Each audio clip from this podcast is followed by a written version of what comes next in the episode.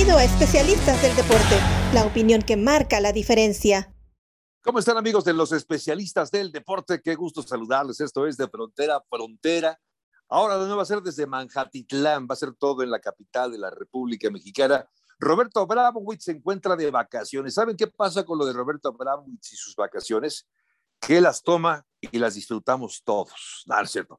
Solo para el buen Roberto Abramowitz, que ya regresará la próxima semana con nosotros, pero para poder cumplir también con este espacio y qué mejor que hacerlo con un hombre experimentado, conocedor, buen amigo, colega, eh, y es Fernando Espinosa Galido. Fer, ¿cómo estás? Qué gusto saludarte. ¿Cómo te va? ¿Cómo arrancas la semana?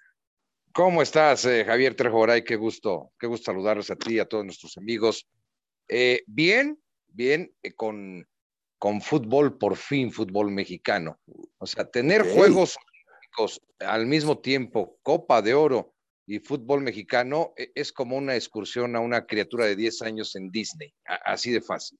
Hoy tienes toda la razón. Bueno, fíjate que escuché una frase que se me hizo muy interesante. Dice que hay, cuando acaba el fútbol, hay más fútbol, ¿no? Terminó las ligas, terminó la Champions y viene ahí la Copa Oro, la Copa de Europa, la Copa de América, viene el fútbol olímpico y antes de que terminen estos ya estamos también en la jornada 1 del torneo apertura que se llama Grita México Apertura 2021, si no mal recuerdo.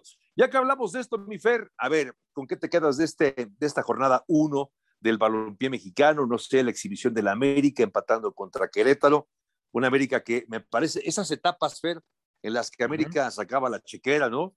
Él invertía y traía bombas así del mercado, yo creo que ya pasaron. ¿eh? No sé si alguna vez volveremos a ver a la América haciendo esas grandes contrataciones. Yo creo que sí, pero no ahora, no por lo menos ahora. No ahora y me refiero en, próximas temporadas, ¿eh? no, no, no, no se ve, porque evidentemente te tienes que basar en lo que tienen como empresa de respaldo, no porque la empresa de América no tenga dinero, simplemente que invierte en muchas otras cosas, pero las empresas de respaldo de los cuadros regios de, Monterrey y de Tigres, de pronto hasta me parece un exceso de gasto. Es como yo soy el dominador y no siempre el dinero eh, cambia todo. Yo entiendo, por ejemplo, me quedo con tres, una con Tigres, discreto, pero le gana un Cholos que, que no le entiendo todavía eh, varias cosas a, a Ciboldi. Del América no entiendo cómo no pudo derrotar un equipo que es muy inferior con todo y las bajas que tiene eh, el América en el torneo en el 0 por 0, que es muy, muy, muy barato para América. Y la otra es el, el Monterrey, que no todo es la chequera. Con todo y las bajas que tiene el equipo de Monterrey, tiene jugadores extraordinarios. No entendí nunca el cambio de Jansen y finalmente el empate de Puebla es como un acto heroico para los poblanos, nuevamente, como otro acto heroico, porque te quedas con eh, desventaja numérica, te quedas finalmente, sales con nueve hombres y les empatas en el último minuto en Monterrey, en el regreso de su gente, y sacas, sacas un empate que, sabe a oro para los poblanos. Ignoraste a Mitoluca, ignoraste a las Chivas, ignoraste a los Pumas Espinosa Galindo. No sé, digo, estamos repasando uno por uno, pero a ver, sí, coincido. Lo de, lo de Tigres es también interesante, Fer, porque al final del día es el primer partido oficial de Miguel El Piojo Herrera con el equipo con un buen plantel, ojo, con un buen plantel, que eso es una gran diferencia. Y en contraparte, el Tuca Ferretti, que dejó a Tigres, o mejor dicho, Tigres dejó a Tuca hace ya algunas semanas, algunos meses, ahora dirigiendo al equipo de Juárez y acabó siendo superado de manera, yo diría, hasta fácil por el equipo de Toluca, que, bueno, agarró un buen partido. ¿Por qué es un buen partido? Porque acabar, mejor dicho, arrancar un torneo ganando siempre viene bien. Ahora, las Chivas Espinosa Galindo, acaban cayendo contra el que fue el peor equipo del torneo el año pasado, el Atlético San Luis. Ese equipo que tuvo que pagar 120 millones de pesos. Bueno, pues ese equipo ahora fue el que le ganó justamente al equipo de las Chivas hace ya, bueno, apenas unos un par de días. No sé, de, de lo que hemos visto, Fer, ¿hay algún equipo que te haya dejado la sensación? Yo sé que es muy pronto, ¿eh? Porque estamos arrancando, venimos de, un, de, de unas vacaciones las más largas del año, pero no sé si piensas que algunos de los grandes va a acabar decepcionando. Cruz Azul, no lo hemos visto todavía, lo vamos a ver más tarde. No sé si Pumas, por ejemplo, si, quizá, quizá Pumas no decepcione. ¿Y sabes por qué? Porque creo que pocos esperábamos algo de Pumas. Y si no esperas mucho, entonces la decepción es menor. No sé, de las Chivas, ¿por dónde va tu análisis, Espinosa Galindo? Eh, lo, de Guadalajara, es que, es que de Chivas va a ser el constante, Trejo Garay. Eh, Chivas no tiene refuerzos, los mexicanos buenos están repartidos en otros equipos o cuestan mucho dinero, o no hay un intento, o no hay un intento ahora de, rehacerse por cuestión de, economía de parte de la familia Vergara. Esa es una. Luego la otra va, a quedar otra vez, va, a marcarse nuevamente un fracaso de Ricardo Peláez al frente de Chivas Rayadas de Guadalajara en la dirección deportiva. Porque Chivas, por más que le busques, no tiene opciones. Que vas a traer a Alexis Vega, los vas a recuperar a él y a Antuna, y te pueden dar un poquito de solvencia en la ofensiva. El Tiva, por ejemplo, también. Pero Guadalajara va a seguir sufriendo esto. Tienes razón en lo que hizo San Luis, que fue el peor equipo del torneo pasado, pero también San Luis es uno de los equipos más reforzados en este torneo. Hicieron muchas modificaciones y trajeron un nuevo técnico y entonces las condiciones son de una apuesta distinta y ante Guadalajara, para fortuna de San Luis, se enfrenta en el primer partido a Guadalajara, que es inoperante. Y si le quitas a dos o tres de su equipo, se vuelve, se vuelve un fracaso futbolístico en el terreno de juego. Y esa va a ser la constante de Chivas, lamentablemente, porque Guadalajara ya le debe mucho a la afición. Sí, llevan años y años y años quedando de ver. Yo vi en esta plataforma Prime Video, un, eh, ya está, valga, el, anuncio, vi una serie, me pareció muy interesante, quiero confesar que me estaba resistiendo a verla, me da un poco de flojera, Chivas, el rebaño sagrado, vamos a verla. Un día que no encontré nada, dije, bueno, ya de plano dije, pues ya aunque sea voy a ver esta serie. Me acabó atrapando, me acabó gustando. Creo que solamente son cuatro capítulos. Estuvo muy interesante porque, bueno, obviamente relatan desde previo a la llegada del COVID, ¿no? Luego cuando se presenta el COVID y lo que representa para el equipo, incluso el cambio de técnico cuando se va Luis Fernando Tena, llega Víctor Manuel Bucetich y parecería Fer que técnicos van, técnicos vienen, cambios de jugadores, algunos ya no son cambios tan, tan drásticos, pero el equipo sigue igual. Yo no sé qué le pasa a este equipo. No sé si es que llegas a, a, Chivas y te contagias de algo, no lo sé, pero, pero estas Chivas otra vez prometen, prometen, ojalá que no cumplan, ser un equipo gris, un equipo deslucido.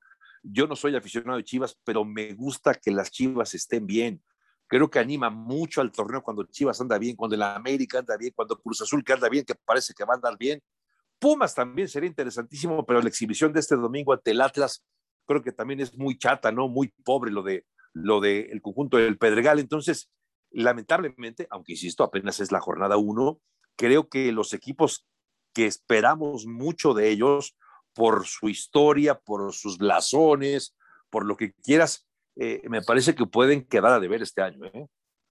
Me parece que sí. Lo, de Guadalajara, esta, esta serie que comentabas es, es, muy interesante porque conoces las entrañas de un equipo de fútbol, algo, que, eso. algo que regularmente no vemos. Los vemos salir al campo, y tenemos algunas noticias y demás, pero, pero ya vivirlo de cerca es lo que te puede atrapar. Ahora, esto se vive en cualquier equipo de fútbol, ¿no? Son condiciones distintas, pero, pero la verdad es de que bien vale la pena este tipo de, de documentales. Guadalajara debe mucho a su afición, no te presenta un cuadro que, que digas me, me, me, siento contento, me siento seguro como aficionado de Chivas, me siento seguro de que por lo menos se van a partir el alma. Veo un Guadalajara que apenas tiene una reacción última eh, sobre el cierre de partido y ya no le alcanza. Es decir, tuvo mucho tiempo el equipo de Guadalajara para todo el partido, para hacer cosas importantes, para meterse fuerte Guadalajara. La condición es de que en el terreno de juego, esto que vimos contra San Luis es la constante,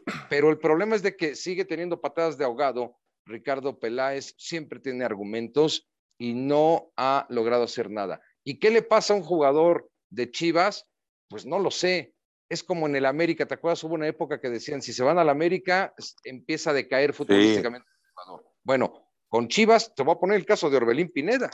Tienes un Orbelín completamente mediocre y hoy es, hoy es hasta motor de la selección mexicana de fútbol. Sí. Yo no sé por qué pasa eso con, lo, a ver, lo, de Oribe Peralta es una, digo, lo, no, Oribe Peralta es otra cosa, es una vergüenza, ya pobre Oribe. Lo de Orbelín Pineda y también sabes que lo de Antuna, que ya lo has comentado, en las Chivas no dan una, pero llegan a la selección y muestran una mejor versión y eso está bien. Qué bueno. Por cierto, en esa serie de, de, Amazon, donde, donde es una serie, es como un, un, Big Brother, ¿no? Con las cámaras dentro. Ver a Jorge Vergara regañarlos como los regañó. ¡Wow! O sea, con groserías y todo, diciéndoles, a ver, bola de no sé qué y no sé qué. Y les dice aparte, cuando les he quedado de ver una quincena, siempre les he pagado. Se ve furioso, incluso yo diría con los ojos desorbitados, se ve hasta rojo, furioso después de una derrota que sufrió las Chivas y ahí dije, oye, ese era Jorge Vergara, que en paz descanse. Bueno, también viene la transición esta ahí. Oye, Fer, ya para pasar a la Copa Oro de Pumas, ¿qué, qué, qué nos puedes decir? Pumas sigue en la crisis económica y esa crisis económica se refleja en el nivel de jugadores. Digo, trajeron brasileños de segunda o tercera división, pero, pero va a ser un equipo luchón. Va a tener la mística Pumas, nada más que sin elementos importantes. Dineno ya no es el que se presentó, que le auxiliaba mucho Carlos González, eh, Obigón. No, es, es, un equipo completamente distinto. Va a tener que verse en la necesidad, como ya lo hizo, en esta misma jornada uno de ir debutando porque no tiene argumentos económicos y esto hoy en día en el fútbol pues se refleja, Trejo Oray, se refleja porque es la calidad de los jugadores la que te va a marcar si vas a tener un buen año o no, que no es eh, una ley. Vuelvo a insistir, lo de Monterrey es increíble, a pesar de que no tienes a muchos, Funes Mori, por ejemplo, pues lo tienes eh, adelante, pero tienes alcance. O sea, tienes jugadores de sí. fantásticos. Sin embargo, con eso no le alcanzó a Monterrey. Y yo veo que todavía Monterrey con el Vasco no tiene un ajuste que yo por lo menos en el partido de inicio pensé que ya iba a, anotarse ahora sí la mano de, Vasco. Bueno, pues está arrancando apenas el torneo y, hay mucho por, por descubrir, mucho por confirmar. ¿Qué te parece que pasamos a la Copa Oro, Fer? A ver, ya tenemos a los semifinalistas. Quizá, no sé si estés de acuerdo, la victoria de México sobre Honduras 3 por 1 con uno de los goles, por cierto, de Funes Mori. Eh, eh, me parece que fue el mejor partido de México en la Copa Oro. Incluso si nos remontamos a la Nations Cup, me parece que este fue el mejor partido en, la, en esta nueva etapa, digamos, bueno, este año, digamos, en este año futbolístico o medio año futbolístico, eh, porque la victoria fue contundente ante un Honduras que ya le había costado trabajo justamente también en Nation Cup. No sé si estés de acuerdo, Fer, eh, con, con, México, que parece ya se encontró en la cancha. Se encontró en la cancha, pero ante un Honduras que tenía seis jugadores fuera importantes. Tiene razón. Ahora, Honduras le ha apostado a los chavos, por eso han ido a Juegos Olímpicos consecutivos. Es, es, es el equipo de CONCACAF que tiene más participaciones consecutivas en Juegos Olímpicos en los últimos años. Y le meten jugadores ahí, están trabajando fuerte ahí, y, tal vez su apuesta hoy, siendo más limitados en todos los sentidos, sea meramente Juegos Olímpicos. En el campo, pues vimos un Honduras plagado de errores, porque, insisto, no tienen jugadores base, pero están trabajando fuerte los hondureños. ¿eh? ¿Sabes quién me sorprende? Costa Rica. Ese sí le veo el cambio generacional terrible. O sea, los chavos no están respondiendo y ya los que quedan pues tampoco lo están haciendo como lo hicieron en sus mejores momentos. Entonces, Costa Rica va a entrar en un bache por un buen ratito, por, un, por una buena etapa de años, ¿eh? Sí, estoy de acuerdo contigo. Y además estaba buscando técnico. Por ahí se llegó a manejar incluso la versión de Nacho Ambriz, aunque Nacho Ambriz ya, ya firmó con el Huesca. Pero están buscando técnico, están buscando opciones para este Costa Rica. Y les urge, Fer, porque viene ya la eliminatoria para el Mundial de Qatar. Y este Costa Rica, así como está jugando, no va a llegar a, poder disputar ese, ese boleto. Así que les surge. Así que si sabes de algún entrenador que, que les pueda servir, por favor, recomiéndaselos a, a la selección de Costa Rica. Lo de Estados Unidos me sorprende un poco, Fer, también, no, no sé si quieras agregar algo más de Costa Rica, pero lo de Estados Unidos, porque Estados Unidos está jugando con su equipo B. Sus titulares no están en este torneo y llevan cuatro victorias consecutivas. Eh, claro, van a enfrentar a un rival complicado, como es Qatar, que también de Qatar hay que hablar, Fer. Hay que hablar de Qatar porque es un cuadro que está aprovechando condiciones de apoyo. Tiene ocho nacionalidades ahí, pero bueno, son válidas y están trabajando bien porque quieren hacer cosas importantes en Qatar. No son candidatos, ni, es más, yo te diría, hoy no son candidatos ni siquiera para avanzar a la siguiente ronda, ni siquiera que conozcamos a quién van a enfrentar en el Mundial. Así sería Qatar. Pero, pero Qatar viene a una zona futbolística, a una zona geográfica completamente distinta y te enfrentas a cuadros que te dan esa posibilidad. del Salvador, este, o sea, enfrentas a, equipos a los que son ganables para el nivel de Qatar. Y ahora viene lo bueno porque van a enfrentar a Estados Unidos, pero la solvencia futbolística en el último encuentro de Qatar te deja muy claro eh, que, son un equipo contendiente para esta misma Copa de Oro.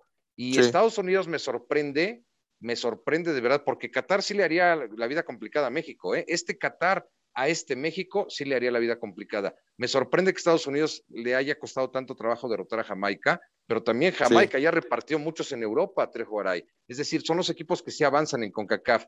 Eh, México contra Canadá. Este Canadá, el que juega ayer, el que elimina a Costa Rica con solvencia, le va a hacer daño a México. Ojalá y le ponga toda la atención Tata Martino y me esté equivocando, pero este Canadá no es Honduras, aguas, este sí le puede complicar la existencia.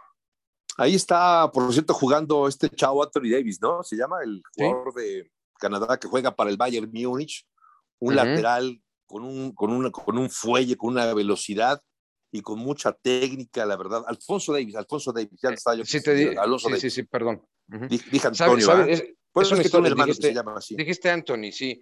Eh, Alfonso Davis. Él es africano inmigrante. Eh, y él, él llega porque Canadá tiene una oportunidad para los migrantes y él va dentro de ese paquete, perdón que lo diga así, pero dijeron solamente tantas familias y se los llevan acá, a, te los traen a Canadá y lo empiezan a desarrollar porque pues era su pasión del fútbol desde que vivía en África. Eh, y entonces crean pues un, un robot futbolístico fantástico. Davis es un jugador extraordinario. Sí, sí, vale la pena comentar que no está jugando Davis en esta, en esta Copa En esta Copa de Oro. Eh, pero, por, por, por, lesión, pero, pero sí es un, lo que quiero llegar es que es un jugador o es una selección, mejor dicho, que está mejorando y que ha logrado tener eh, jugadores de este calibre, ¿no? Como Davis. O sea, por eso, con, aludiendo a lo que tú decías, Fer, de la forma que está jugando Canadá con mejores elementos, que ha logrado construir un mejor equipo, porque Canadá siempre lo menospreciábamos, ¿no? Siempre como que ahí está Canadá. Ha llegado hasta una, hasta una semifinal, ha llegado a disputar finales también de la Copa ahora, así que no, no, es para, no es para confiarse.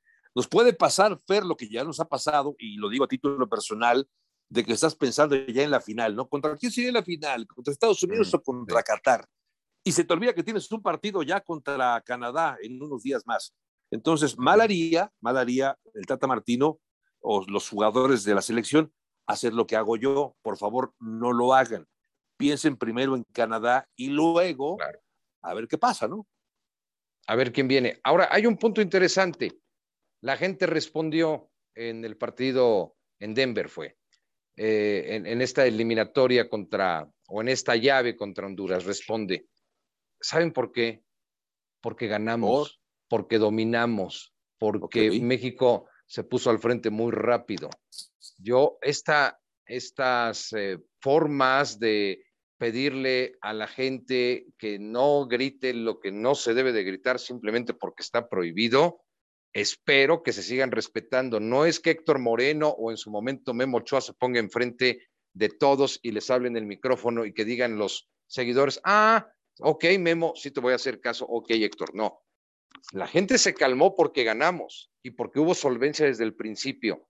Ojalá y esto no pase y pueda entender la gente que aunque enfrentes a Estados Unidos o te elimine Canadá o como sea, se respete. Sería un gran paso, pero todavía no podemos eh, aplaudir esto hasta que, hasta que, ve, que veamos un partido donde México quede, quede mal puesto futbolísticamente y la respuesta de la gente es muy distinta.